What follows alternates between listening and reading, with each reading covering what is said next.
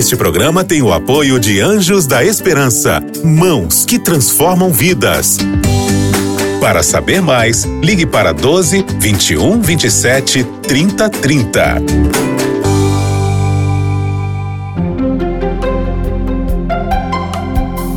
Lições da Bíblia. Seja muito bem-vindo, esse é o programa Lições da Bíblia. Estamos aprendendo juntos a cada semana um tema muito especial aqui, com convidados, com amigos. E o tema desse trimestre, afinal de contas, a gente estuda 13 semanas juntos, é exatamente esse tema, Fazendo Amigos para Deus. Esse é o tema geral e a gente vai falar sobre isso hoje também, sobre a oração intercedendo uns pelos outros. Hoje estamos juntos com dois pastores aqui, pastor Josias, Josias Silva, seja bem-vindo, pastor, junto com a gente. Obrigado, pastor viu? Fábio, é uma, uma alegria estar com você aqui, para nós juntos aqui estudarmos um pouquinho da lição dessa semana. Tá joia. E temos com a gente também o pastor Hared, ele é hispano, seja bem-vindo, viu? Pastor Fábio, um prazer, um privilégio estar aqui com vocês. Tá joia. Hoje eu quero convidar o pastor Hared que faça a oração inicial, para a gente buscar a Deus e na sequência nós vamos estudar esse tema de hoje, o tema da semana que realmente mexe com cada um de nós. Pastor Hared. Bom Pai que estás no céu e na terra, nós te agradecemos, Senhor, pela tua palavra. Hoje nós vamos abrir essa bendita palavra, essa abençoada palavra que o Senhor revelou para os profetas e os apóstolos.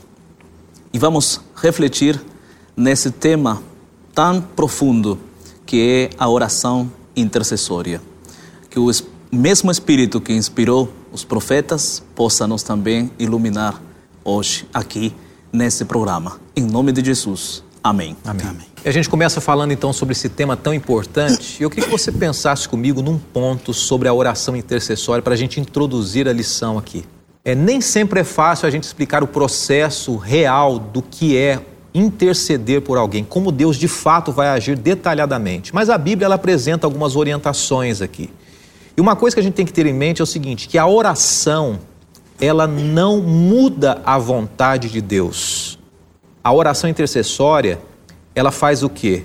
Ela faz com que Deus haja às vezes no tempo diferente e de maneira diferente, aquilo que ele já pretendia fazer.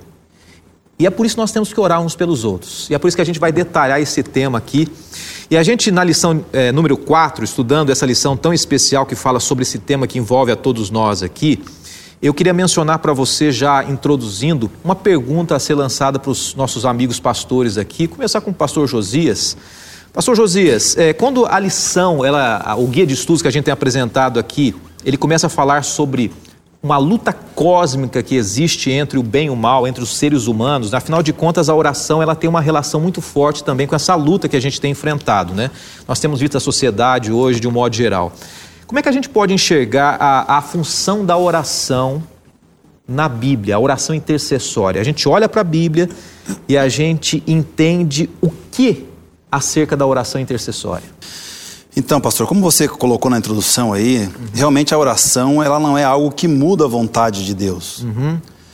Mas, por outro lado, nós vivemos nesse conflito cósmico. É um conflito que entre o bem e o mal. Né? A gente sabe, a Bíblia ela, ela descortina um pouco desse, uhum. de, desse cenário. Essa luta entre as forças do inimigo, de Satanás, tentando nos derrubar, tentando atingir o ser humano, que é a preciosidade de Deus e por outro lado, Jesus, o próprio Pai né, e o Espírito Santo trabalhando é, nesse ou guerreando contra essas forças. E aonde, qual é o papel da oração intercessória nesse, nesse, nesse grande conflito, nesse conflito cósmico? É realmente nós abrirmos a chance de Deus atuar mais poderosamente na nossa vida. E, às vezes eu gosto de usar um, assim, uma analogia que, é, que dependendo de como se, se, se entende, ela pode ser é, complicada.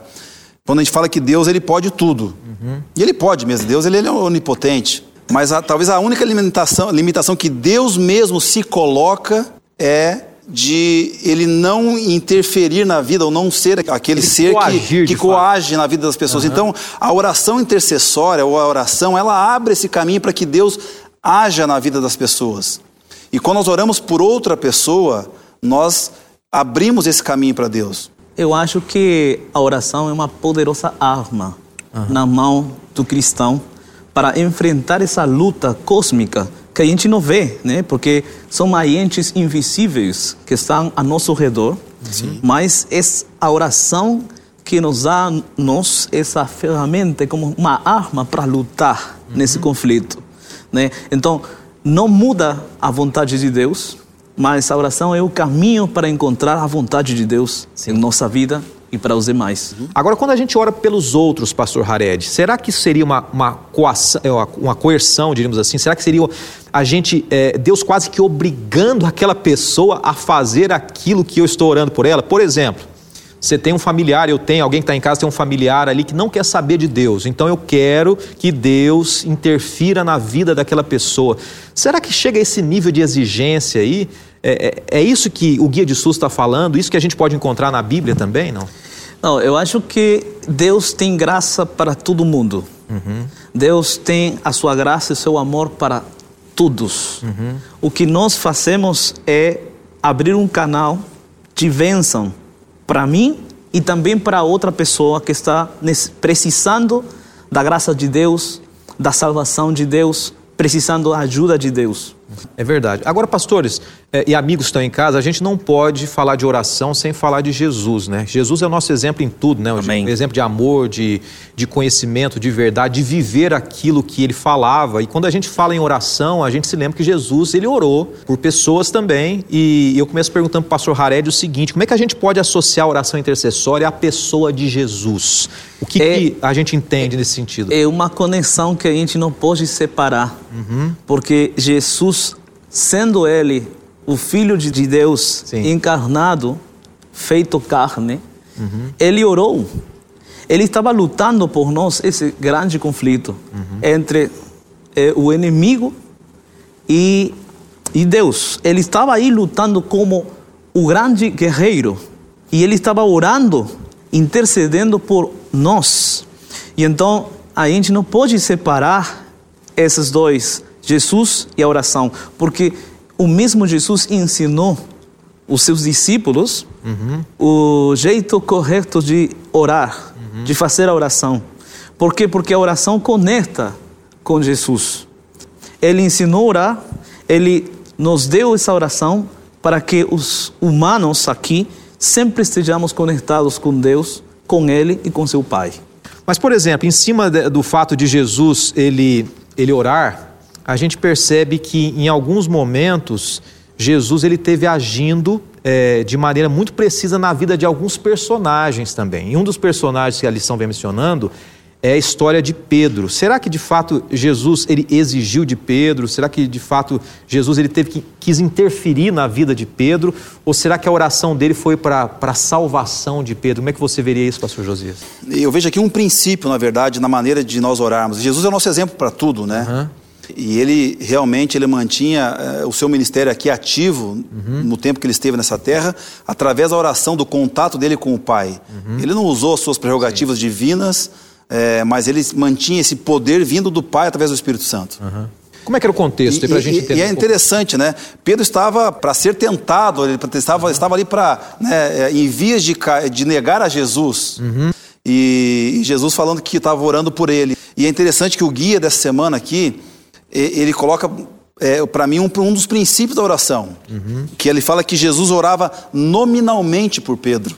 Sabe que às vezes, quando nós oramos por pessoas queridas, por parentes, por amigos, enfim, às vezes nós nos esquecemos né, de, de, de, de, seguir esse princípio de Jesus, que é de orar nominalmente pelas pessoas. Uhum. Uma coisa, lógico, Deus conhece nosso coração, conhece nossa mente, nossas intenções e nós orarmos de maneira assim: olha, Senhor, abençoe a todos os meus familiares que ainda não te conhecem. Ok, Deus sabe quais são os familiares, nome por nome, CPF, quantos cabelos eles têm na cabeça deles, tudo, tudo. E hoje é tão fácil nós anotarmos, aí acho que a grande maioria da população do Brasil hoje, do mundo, tem smartphones, anota ali o nome, faz a listinha de quantas pessoas, quais são elas, e orar nominalmente por elas. Como Deus, ele age de maneira mais específica na vida dessas pessoas. Um detalhe aqui é que, é, que Jesus mostra com sua oração por Pedro é que Jesus está orando por um pecador. Então, nós somos pecadores. E Jesus está nos ensinando que nós, que nós devemos orar por os pecadores, como nós também. Mas temos que ter um detalhe importante: Pedro era um pecador, mas esse pecador ia ganhar mais pecadores para Cristo. O resultado da vida de Pedro, do ministério de Pedro, ia, trazer, ia, ia trazer esses resultados para a igreja e no futuro. E Jesus está olhando o futuro com a visão profética dele e orando por Pedro, porque ele sabia que esse homem que está aí ia trazer mais pessoas para o reino de Deus. Sim. Então, a oração vai trazer resultados não somente no presente, sino também no futuro, na visão profética de Deus.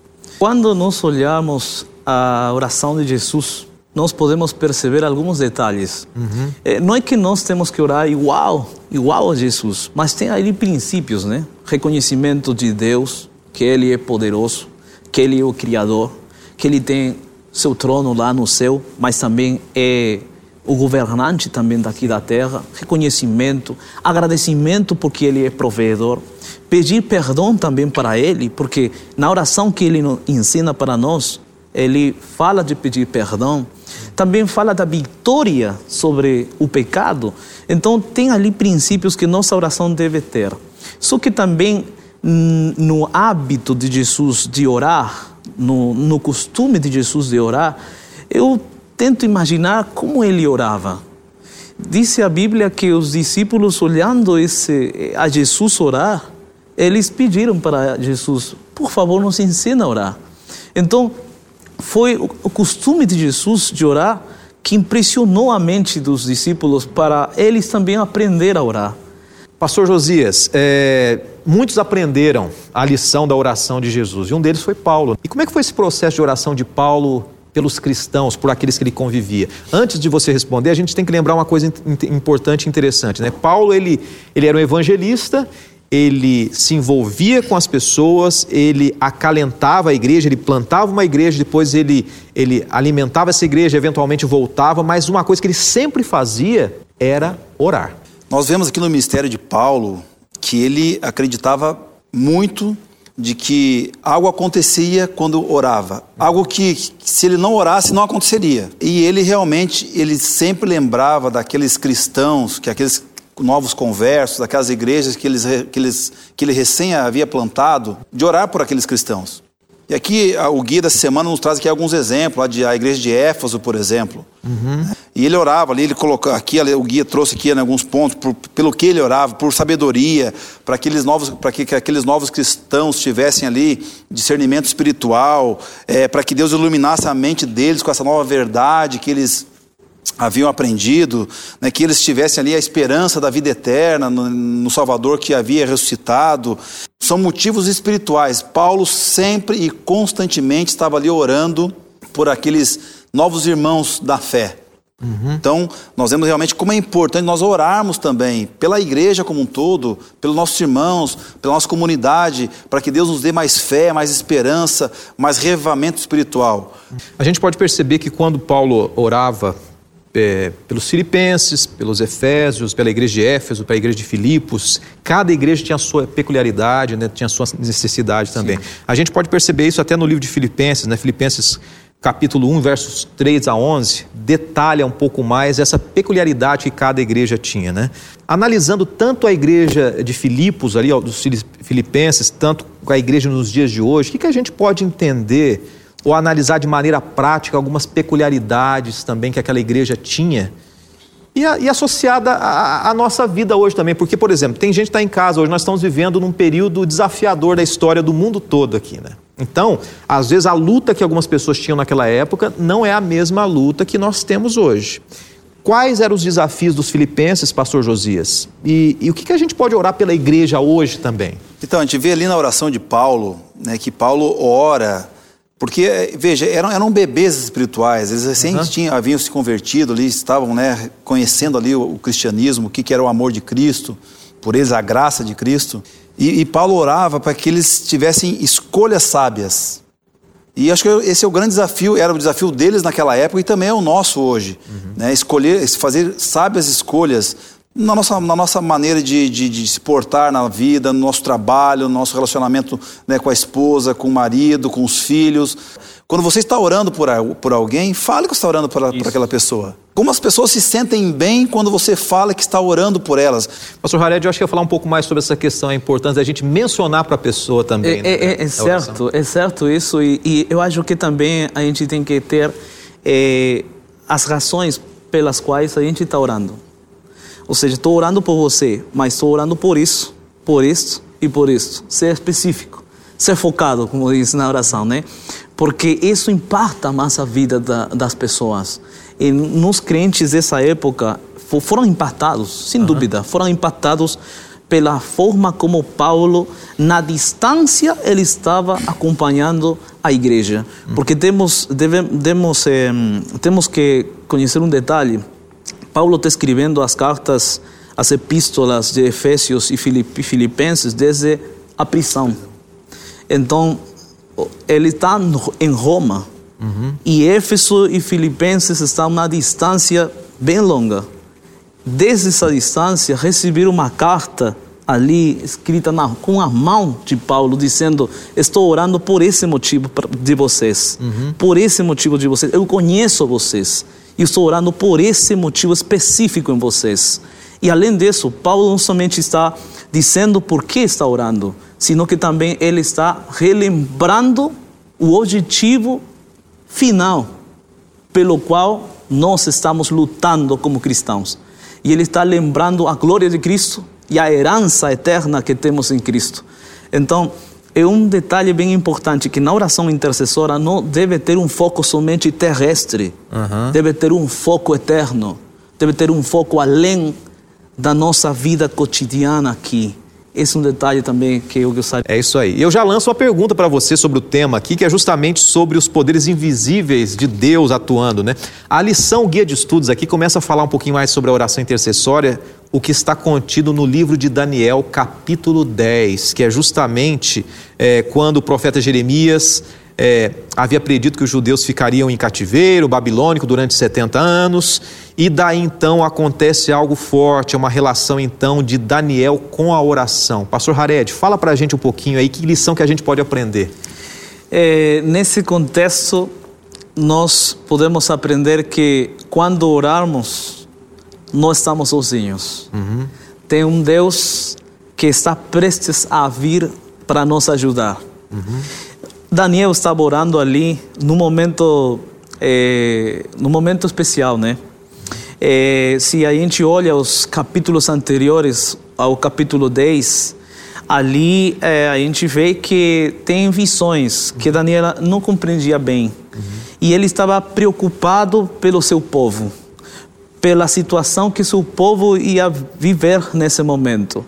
E ele estava ali preocupado por isso, mas Deus também estava com ele, porque Deus é o Deus da profecia, não é? Então Deus estava aí com ele nesse momento. E então ali tem detalhes que nós podemos olhar.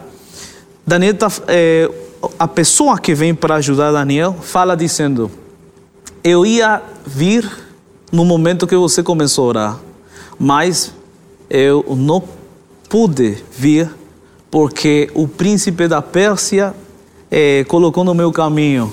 Eu não podia, mas Miguel veio para ajudar. Ele lutou com o príncipe da Pérsia e eu estou aqui para te ajudar. Uhum. Então ali tem personagens que Daniel não, não via. Ele, príncipe da Pérsia, príncipe Miguel. da Pérsia, Miguel, tá? Só que antes de Daniel orar, Daniel fala a Bíblia que Daniel jejuou e orou por três semanas. Ou seja, Daniel estava nesse momento, a pessoa celestial, o celeste, estava ali com Daniel. Sim. Mas essa, essa cena desse momento não era uma cena por acaso, era uma cena resultado da situação prévia que Daniel fez. Jejuou e orou por três semanas. Uhum. Então, esse é um princípio. Uhum. Para que nós, nossas orações sejam respondidas, a gente tem que orar e tem que separar um tempo para Deus. fazer um tempo especial na oração. Daniel fez isso. Uhum. E o, o, resultado da oração dele estava sendo respondida. E nesse momento, aí, agora vou de novo para a explicação do Pérsia e Miguel. o que sim. é isso? Uhum. Então, a, até onde se pode olhar ali, o príncipe da Pérsia parece ser que é o Satanás. Uhum, faz é uma inimigo. associação a É uma associação para Satanás, não é? E Miguel, quando a gente olha aí a palavra Miguel, como ela aparece na Bíblia, Miguel é Jesus. É um dos nomes dados a Jesus. É um nome dado a Jesus. Uhum. É isso. Porque Miguel é traduzido como quem? ali quem é como Deus. Quem é como Deus? Miguel. Então, Miguel é aquele, vou falar assim, uhum. é como que o nome de Jesus, mas no momento que ele vai, é que ele vai para pelejar, para lutar, para guerrear, como dizem, né? É o Jesus, mas vestido de guerreiro. Então, quando a gente está orando, quando nós oramos assim como Daniel, Jesus lá no céu como nosso intercessor, ele está também pelejando por nós, lutando por, lutando por nós. Então a gente pode perceber que esse estudo foi colocado aqui no guia de estudos, essa, essa, esse contexto aqui, justamente para mostrar que há uma grande relação da oração intercessória, né, orar um pelos outros, com essa batalha que a gente está vivendo. Isso entre o bem e o mal também, né?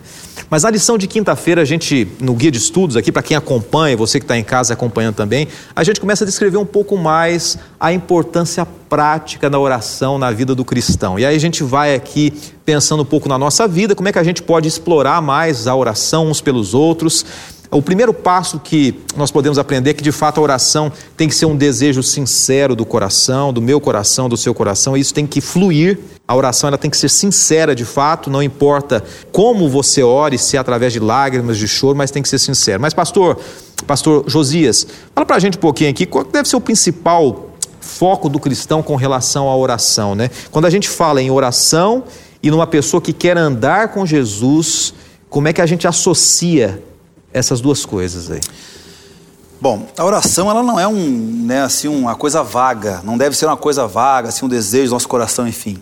O guia coloca muito bem, eu diria assim que é mais um princípio nosso, uhum. né, um princípio que nós devemos é, aprender aqui com, a, com o estudo dessa semana sobre a oração intercessória. Nós temos específicos. Já, já citamos aqui sobre é, colocar nomes, né, às vezes, né, de, de, de, uma listinha de oração por quem uhum. oramos mas também sermos específicos né, pelos motivos que nós estaremos orando para essas pessoas.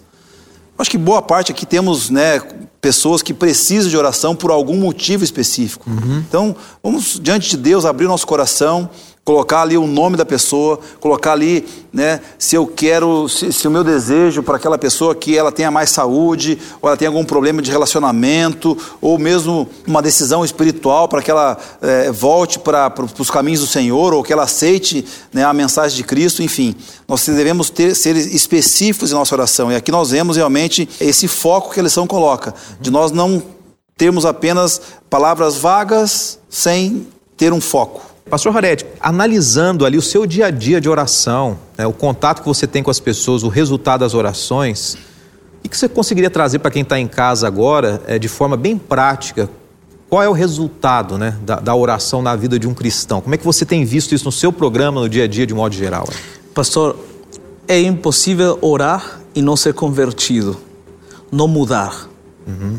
É, é um detalhe importante. Nossa oração intercessória deve se focar na conversão e na salvação das pessoas. É, nossa, nosso programa, nós recebemos muitos pedidos de oração por saúde, por enfermidade, por alguma dívida, por alguma situação difícil. É, pedir a Deus por tudo isso é certo, mas nós, no programa da TV e também da rádio, nós tentamos é, animar né, alentar essas pessoas, mas também temos, devemos e te, temos esse dever de apresentar a essa pessoa que alenta a situação terrenal, nosso primeiro objetivo é a salvação, é ter uma proximidade com Deus, uhum. né? Estar mais perto de Jesus. esse é o objetivo principal. Alguma coisa que a gente percebe que algumas coisas Deus nos dá de igual modo, né? Nós, nós todos podemos, você que está em casa, nós pastores aqui, nós podemos amar, todos podem amar, todos nós temos 24 horas todos os dias, ninguém tem 25 horas, 24 horas e um minuto ou menos. E uma das coisas que nós podemos fazer também é orar, né? A nossa vida tem que ser uma vida de oração. Então todos nós podemos orar. Existem algumas pessoas que têm esse, essa, essa dádiva de querer orar uns pelos outros de uma maneira mais intensa, mas a oração tem que fazer parte da vida do cristão. É, para a gente ir basicamente para o fechamento aqui, pastor Josias e pastor Hared, qual é a grande lição dessa semana que viria para a sua vida que você poderia repartir? Né? Seria o grande conflito? Seria as pessoas saberem que a gente precisa orar por elas? Qual seria a grande lição que você aprendeu e que nós podemos aprender nessa semana também? Eu acho que uma das lições que nós aprendemos aqui nessa semana é que a oração intercessória, ela também é uma ferramenta de evangelismo. Amém. Porque é, quando nós oramos pelas pessoas, Deus age mais intensamente na vida delas. Às vezes nós temos pessoas que têm dificuldade de dar um estudo bíblico, de fazer uma visita, é, talvez até dificuldade de contribuir com a causa de Deus através dos seus, do, das suas ofertas, dos seus dízimos, enfim mas todos, todos indistintamente podem orar uns pelos outros. Uhum, uhum. Ou pelas pessoas que vocês querem ver convertidas a Jesus. Uhum. Então, realmente, a, a, a oração intercessora ela é muito importante para que Deus possa agir mais poderosamente na vida de algumas pessoas e trazer elas, então, através do Espírito Santo, para os seus braços.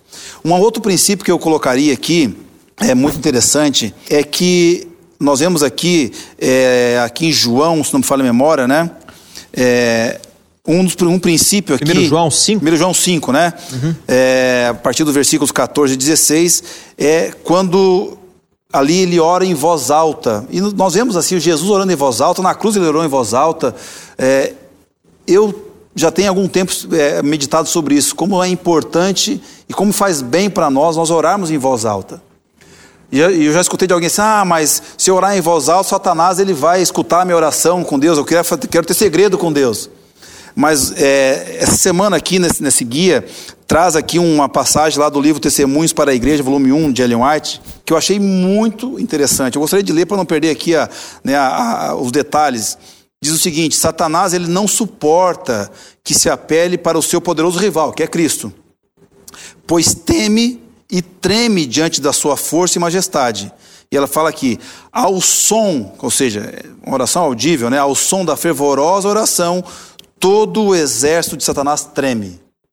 Então, a nossa confiança deve, deve estar aí, que Deus ele está conosco quando nós oramos fervorosamente a Ele, e Satanás, ele realmente ele perde as suas forças, ele, ele é neutralizado diante de uma poderosa oração. Tá, joia. Olha, Pastor Hared, agradeço sua presença aqui. Eu sei que vocês teriam muito a contribuir, mas semana que vem a gente vai voltar junto aqui pela graça de Deus, falando um pouco mais ainda sobre o relacionamento e, e o viver do cristão. Pastor Josias, obrigado. Pastor Hared, semana que vem nós estaremos juntos aqui na Novo Tempo, falando um pouquinho mais sobre o quinto estudo, o quinto tema, falando um pouco sobre a atuação do Espírito Santo no nosso testemunho para com as pessoas. Nós, como cristãos, devemos orar uns pelos outros, sim mas não devemos esquecer jamais que o Espírito Santo é quem trabalha na vida das pessoas. Nós somos uma ferramenta, nós somos apenas um instrumento, seja Novo Tempo, seja a sua vida, seja a igreja, não importa. E a gente vai trabalhar um pouquinho mais na próxima semana aqui na Novo Tempo, mais essa temática muito especial. Mais uma vez agradeço a participação dos amigos pastores, a você que está em casa também. Que Deus te abençoe. Então, até semana que vem com mais um programa Lições da Bíblia. Até lá. Você ouviu Lições da Bíblia. Este programa é um oferecimento da revista Princípios. Entre no nosso site novotempo.com/rádio e peça sua revista totalmente grátis.